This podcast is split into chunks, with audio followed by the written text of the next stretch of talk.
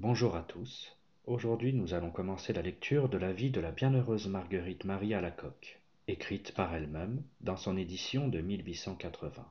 Commençons la lecture. Prévenance de Jésus pour Marguerite durant ses premières années. Vive Jésus. C'est donc pour l'amour de vous seul, ô mon Dieu, que je me soumets d'écrire ceci, par obéissance, en vous demandant pardon de la résistance que j'y ai faite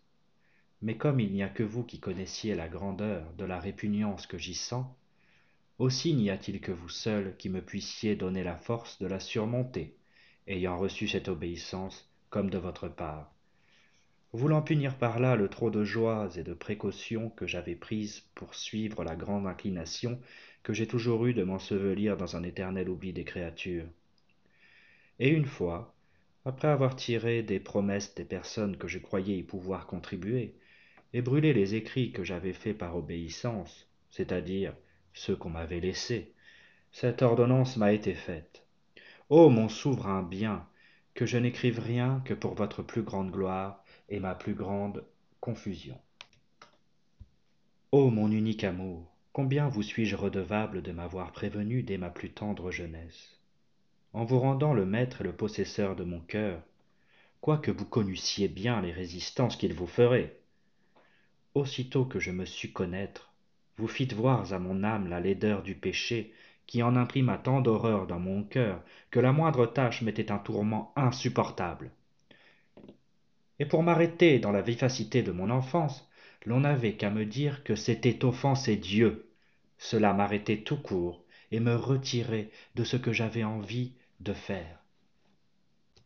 Et sans savoir ce que c'était je me sentais continuellement pressé de dire ces paroles. Ô mon dieu je vous consacre ma pureté et je vous fais vœu de perpétuelle chasteté. Je l'ai dit une fois entre les deux élévations de la sainte messe que pour l'ordinaire j'entendais les genoux nus quelque froid qu'il fît je ne comprenais point ce que j'avais fait ni que voulait dire ce mot de vœu non plus que celui de chasteté. Toute mon inclination n'était que de me cacher dans quelque bois et rien ne m'empêchait que la crainte de trouver des hommes. La très sainte Vierge a toujours pris un très grand soin de moi qui avait en elle mon recours en tous mes besoins. Et elle m'a retiré de très grands périls. Je n'osais point du tout m'adresser à son divin Fils, mais toujours à elle, à laquelle je présentais la petite couronne du rosaire, les genoux nus, en terre, ou en faisant autant de génuflexions, en baisant la terre que d'Ave Maria je perdis mon père fort jeune et comme j'étais unique de filles et que ma mère s'étant chargée de la tutelle de ses enfants qui étaient au nombre de cinq demeurait très peu au logis. Par ce moyen j'ai été élevé jusqu'à l'âge d'environ huit ans et demi sans autre éducation que des domestiques et villageois. On me mit dans une maison religieuse où on me fit communier que j'avais environ neuf ans et cette communion répandit tant d'amertume pour moi sur tous les petits plaisirs et divertissements que je n'en pouvais plus goûter aucun encore que je les cherchais avec empressement. Mais lors même que j'en voulais prendre avec mes compagnes je sentais toujours quelque chose qui me tirait et m'appelait en quelque petit coin et ne me donnait point de repos que je ne l'eusse suivi. Et puis il me faisait mettre en prière mais presque toujours prosterné ou genoux nus ou faisant des génuflexions pourvu que je ne fusse pas vu mais ce m'était un étrange tourment lorsque j'étais rencontré. J'avais grande envie de faire tout ce que je voyais faire aux religieuses les regardant toutes comme des saintes pensant que si j'étais religieuse je la deviendrais comme elles. Et ça m'en fit prendre une si grande envie que je ne respirais que pour cela quoique je ne les trouvasse pas assez retirées pour moi. Et n'en connaissant point d'autres je pensais qu'il fallait demeurer là mais je tombai dans un état de maladie si pitoyable que je fus environ quatre ans sans pouvoir marcher. Les os me perçaient la peau de tous côtés. Ce qui fut la cause qu'on me laissa que deux ans dans ce couvent. Et on ne put jamais trouver aucun remède à mes maux que de me vouer à la sainte vierge lui promettant que si elle me guérissait je serais un jour une de ses filles. Je n'eus pas plutôt fait ce vœu que je reçus la guérison avec une nouvelle protection de la très sainte Vierge, laquelle me rendit tellement maîtresse de mon cœur qu'en me regardant comme la sienne, elle me gouvernait comme lui étant dédiée, me reprenant de mes fautes, et m'enseignant à faire la volonté de mon Dieu. Et il m'arriva une fois que m'étant assise en disant notre rosaire, elle se présenta devant moi, et me fit cette réprimande qui ne s'est jamais effacée de mon esprit, quoique je fusse encore bien jeune. Je m'étonne, ma fille, que tu me serves si négligemment. Ces paroles me laissèrent une telle impression dans mon âme qu'elles m'ont servi toute ma vie. Ayant recouvré la santé, je ne pensais plus qu'à chercher du plaisir dans la jouissance de ma liberté, sans me soucier beaucoup d'accomplir ma promesse. Mais ô mon Dieu, je ne pensais pas alors ce que vous m'avez fait connaître et expérimenter depuis, qui est que votre sacré cœur m'ayant enfanté sur le calvaire avec tant de douleur, la vie que vous m'y aviez donnée ne pouvait s'entretenir que par l'aliment de la croix, laquelle serait mon mets délicieux. Voici comment, sitôt que je commençai à respirer l'air de la santé, je me portai à la vanité et à l'affection des créatures, me flattant que la tendresse que ma mère et mes frères avaient pour moi me mettait en liberté de prendre mes petits divertissements en me donnant du bon temps autant que je voudrais. Mais vous me fîtes bien voir, ô mon Dieu, que j'étais bien éloigné de mon compte, lequel j'avais fait suivant mon inclination, naturellement porté au plaisir, mais non selon vos desseins, qui se trouvèrent bien éloignés des miens. Ma mère s'était dépouillée de son autorité dans sa maison pour la remettre à quelque autre qui s'en prévalure de telle manière que jamais elle ni moi ne fûmes en si grande captivité. Non que je veuille blâmer ces personnes en ce que je vais dire, ni croire qu'elles fissent mal en me faisant souffrir. Mon Dieu ne me permettrait pas cette pensée mais seulement que les regarder comme instruments dont il se servait pour accomplir sa sainte volonté. Nous n'avions donc plus aucun pouvoir dans la maison, et n'osions rien faire sans permission. C'était une continuelle guerre, et tout était fermé sous la clé. En telle sorte que souvent je ne me trouvais pas même de quoi m'habiller pour aller à la sainte messe, à moins que je n'empruntasse coiffe et habit. Ce fut pour lors que je commençai à sentir ma captivité, à laquelle je m'enfonçais si avant, que je ne faisais rien et ne sortais point sans l'agrément de trois personnes. Ce fut dès lors que toutes mes affections se tournèrent à chercher tout, mon plaisir et consolation dans le très saint sacrement de l'autel. Mais, me trouvant dans un village éloigné de l'église, je n'y pouvais aller qu'avec l'agrément de ces personnes, et il se trouvait que quand l'une le voulait, l'autre ne l'agréait pas. Et souvent, lorsque j'en témoignais ma douleur par mes larmes l'on me reprochait que c'était que j'avais donné quelques rendez-vous à quelques garçons et qu'il m'était bien sensible de ne les pouvoir aller trouver. Sous le prétexte de vouloir aller à la sainte messe ou bénédiction du très saint sacrement. Et moi qui me sentais dans mon cœur une si grande horreur de tout cela que j'aurais plutôt consenti à voir déchirer mon corps en mille pièces que d'avoir de telles pensées c'était pour lors que ne sachant où me réfugier sinon dans quelque coin de jardin ou d'étable ou autre lieu secret où il me fût permis de me mettre à genoux pour répandre mon cœur par mes larmes devant mon Dieu, par l'entremise de la très sainte Vierge, ma bonne mère, à laquelle j'avais mis toute ma confiance, je demeurai là des journées entières, sans boire ni manger. Mais cela était ordinaire, et quelquefois quelques pauvres gens du village me donnaient par compassion un peu de lait ou de fruits sur le soir. Et puis, lorsque je retournais au logis, c'était avec une si grande crainte et tremblement qu'il me semblait être une pauvre criminelle qui venait de recevoir sa sentence de condamnation. Et je me serais estimée plus heureuse d'aller mendier mon pain que de vivre comme cela, car souvent je n'en osais pendre sur la table car du moment que j'entrais à la maison, la batterie recommençait plus fort sur ce que je n'avais pas pris soin du ménage et des enfants, et de ces chères bienfaitrices de mon âme. Et sans qu'il me fût loisible de dire un seul mot, je me mettais à travailler avec les domestiques. Ensuite, de quoi je passais mais les nuits comme j'avais passé le jour, à verser des larmes au pied de mon crucifix, lequel me fit voir, sans que j'y comprisse rien, qu'il voulait se rendre le maître absolu de mon cœur, et qu'il voulait me rendre en tout conforme à sa vie souffrante. Que c'était pourquoi il voulait se rendre mon maître, en se rendant présent à mon âme pour me faire agir comme il agissait parmi ses cruelles souffrances, qu'il me faisait voir avoir souffert pour mon amour. Et dès lors, mon âme en demeura si pénétrée que j'aurais désiré que mes peines n'eussent pas cessé d'un moment, car depuis il m'était toujours présent sous la figure du crucifix ou d'un ecce homo portant sa croix, ce qui imprimait en moi de compassion et d'amour des souffrances, que toutes mes peines me devinrent légères en comparaison du désir que je sentais d'en souffrir pour me conformer à mon Jésus souffrant et je m'affligeais de voir que ces mains qui se levaient quelquefois pour me frapper étaient retenues et ne déchargeaient pas sur moi toute leur rigueur. Je me sentais continuellement pressé de rendre toutes sortes de services et bons offices à ces véritables amis de mon âme, qui se seraient sacrifiés de bon cœur pour eux, n'ayant de plus grand plaisir que de leur faire du bien et d'en dire tout celui que je pouvais. Mais ce n'était pas moi qui faisais tout ce que j'écris, et écrirais bien malgré moi mais c'est mon souverain maître qui s'était emparé de ma volonté et ne me permettait pas même de former aucune plainte, murmure ou ressentissement contre ces personnes,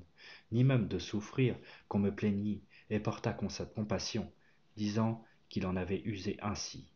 et qu'il voulait que lorsque je ne pourrais empêcher que l'on m'en parlât, je leur donnasse tout le bon droit, et à moi tout le tort, disant, comme c'est la vérité, que mes péchés en méritaient bien d'autres. Mais dans l'extrême violence qu'il me faut faire en écrivant ceci, que j'avais toujours tenu caché avec tant de soin et de précaution pour l'avenir, tâchant même de n'en conserver aucune idée dans ma mémoire, afin de tout laisser dans celle de mon bon maître, je lui fis mes plaintes dans la grande répugnance que je sens. Mais il m'a fait entendre et dit Poursuis, ma fille, poursuis. Il n'en sera ni plus ni moins pour toutes tes répugnances. Il faut que ma volonté s'accomplisse.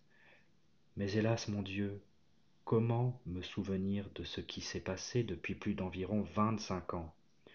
Ne sais-tu pas que je suis la mémoire éternelle de mon père céleste qui ne s'oublie jamais de rien? Et dans laquelle le passé et le futur sont comme le présent écris donc sans crainte tout suivant ce que je te dicterai te promettant d'y répandre l'onction de ma grâce afin que j'en sois glorifié. Premièrement, je veux cela de toi pour te faire voir que je me noue en rendant inutiles toutes les précautions que je t'ai laissé prendre pour cacher la profusion des grâces dont j'ai pris plaisir d'enrichir une aussi pauvre et chétive créature que toi, qui n'en doit jamais perdre le souvenir pour m'en rendre continuelle action de grâce. En second lieu pour t'apprendre que tu ne dois point t'approprier ces grâces ni être chiche de les distribuer aux autres puisque je me suis voulu servir de ton cœur comme d'un canal pour les répandre selon mes desseins dans les âmes dont plusieurs seront retirées par ce moyen de l'abîme de perdition comme je te le ferai voir dans la suite et en troisième lieu pour faire voir que je suis la vérité éternelle qui ne peut mentir je suis fidèle à mes promesses et que les grâces que je t'ai faites peuvent souffrir toutes sortes d'examens et d'épreuves.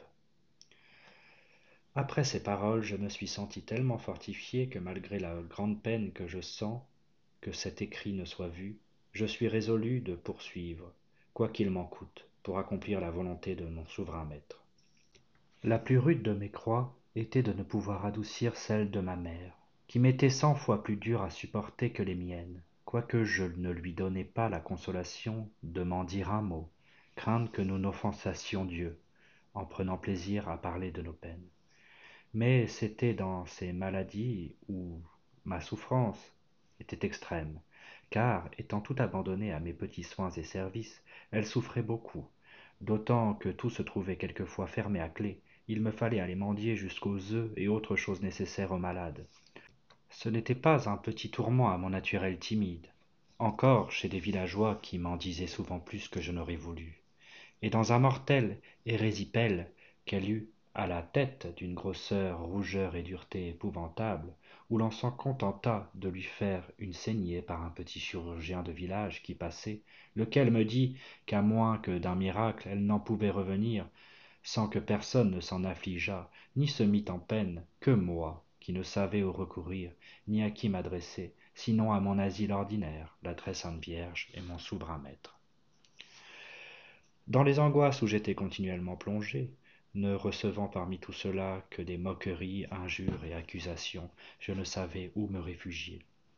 Étant donc allé à la messe le jour de la circoncision de notre Seigneur, pour lui demander d'être lui-même le médecin et le remède de ma pauvre mère, et de m'enseigner ce que je devais faire, il le fit avec tant de miséricorde, qu'étant de retour, je trouvai sa joue crevée avec une plaie large d'environ la paume de la main, qui jetait une puanteur insupportable, et personne n'en voulait approcher.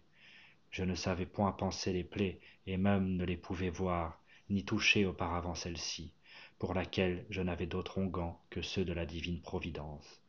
J'y coupais tous les jours beaucoup de chair pourrie. Je me sentais tant de courage et de confiance en la bonté de mon souverain, qui semblait être toujours présent, qu'enfin elle fut guérie, dans peu de jours, contre toute apparence humaine. Et pendant tout le temps de ces maladies, je ne me couchais et ne dormais presque point, et ne prenais presque point de nourriture, passant souvent des nuits sans manger, mais mon divin maître me consolait et substantait d'une parfaite conformité à sa très sainte volonté. Ne me prenant qu'à lui de tout ce qui m'arrivait, lui disant Ô mon souverain maître,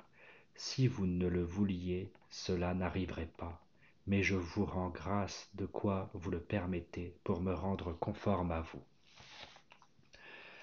Parmi tout cela, je me sentais si fortement attiré à l'oraison que cela me faisait beaucoup souffrir de ne savoir ni pouvoir apprendre comment il fallait faire, n'ayant aucune conversation des personnes spirituelles, et je n'en savais autre chose que ce mot d'oraison qui ravissait de mon cœur, et m'étant adressé à mon souverain maître, il m'apprit comme il voulait que je la fisse, ce qui m'a servi toute ma vie. Il me faisait prosterner humblement devant lui pour lui demander pardon de tout ce en quoi je l'avais offensé, et puis après avoir l'avoir adoré, je lui offrais mon oraison sans savoir comme il m'y fallait prendre. Ensuite, il se présentait lui-même à moi dans le mystère où il voulait que je le considérasse. Et il appliquait si fort mon esprit en tenant mon âme et toutes mes puissances englouties dans lui-même, que je ne sentais point de distraction, mais mon cœur se sentait consommé du désir de l'aimer et cela me donnait un désir insatiable de la sainte communion et de souffrir. Mais je ne savais comme faire. Je n'avais pas de temps que celui de la nuit. J'en prenais ce que je pouvais, et quoique cette occupation me fût plus délicieuse que je ne le peux exprimer, je ne la prenais pas pour une raison, et je me sentais continuellement persécuté de la faire, lui promettant qu'aussitôt qu'il me l'aurait apprise, j'y emploierais tout le temps que je pourrais. Néanmoins sa bonté me tenait si fort dans l'occupation que je viens de dire qu'elle me dégoûta des prières vocales, lesquelles je ne pouvais faire devant le Saint-Sacrement, où je me sentais tellement tout appliqué que jamais je ne m'y ennuyais. Et j'y aurais passé des jours et des nuits entières sans boire ni manger, sans savoir ce que je faisais, sinon de me consommer en sa présence comme un cierge ardent pour lui rendre amour pour amour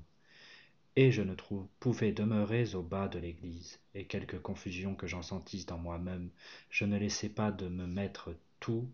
le plus proche que je pouvais du très saint sacrement. Je n'estimais heureuse et ne portais envie qu'à celle qui pouvait communier souvent et qui avait la liberté de pouvoir demeurer devant le très saint sacrement, bien qu'il soit vrai que j'y employais très mal mon temps et que je crois que je ne faisais que le déshonorer je tâchais de gagner l'amitié des personnes dont j'ai parlé ci-dessus, afin d'obtenir quelques moments pour le Saint-Sacrement.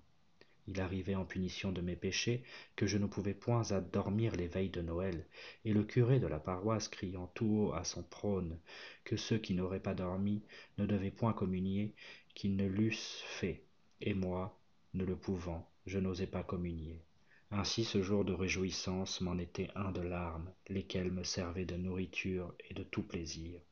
Mais aussi avais-je commis de grands crimes,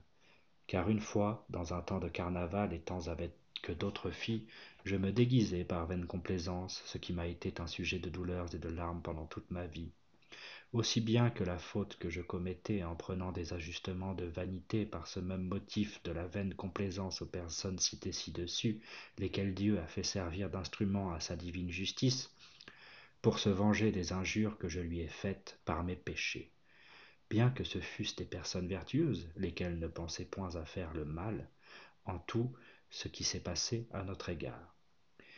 Et je croyais de même qu'elle n'en faisait point, puisque c'était mon Dieu qui le voulait ainsi, et je ne leur en savais point mauvais gré. Mais hélas, mon Seigneur, ayez pitié de ma faiblesse dans l'extrême douleur et confusion que vous imprimez si vivement en moi, en écrivant ceci, de vous avoir si longtemps résisté à le faire. Soutenez-moi, mon Dieu, afin que je ne succombe sous la rigueur de ces justes reproches. Non, je proteste, moyennant votre grâce, de ne jamais résister quand il devrait m'en coûter la vie, et m'attirer tous les mépris des créatures et armer contre moi toutes les fureurs de l'enfer, pour vous venger de mes résistances dont je vous demande pardon, et la force d'achever ce que vous désirez de moi, quelque répugnance que mon amour-propre m'y fasse sentir.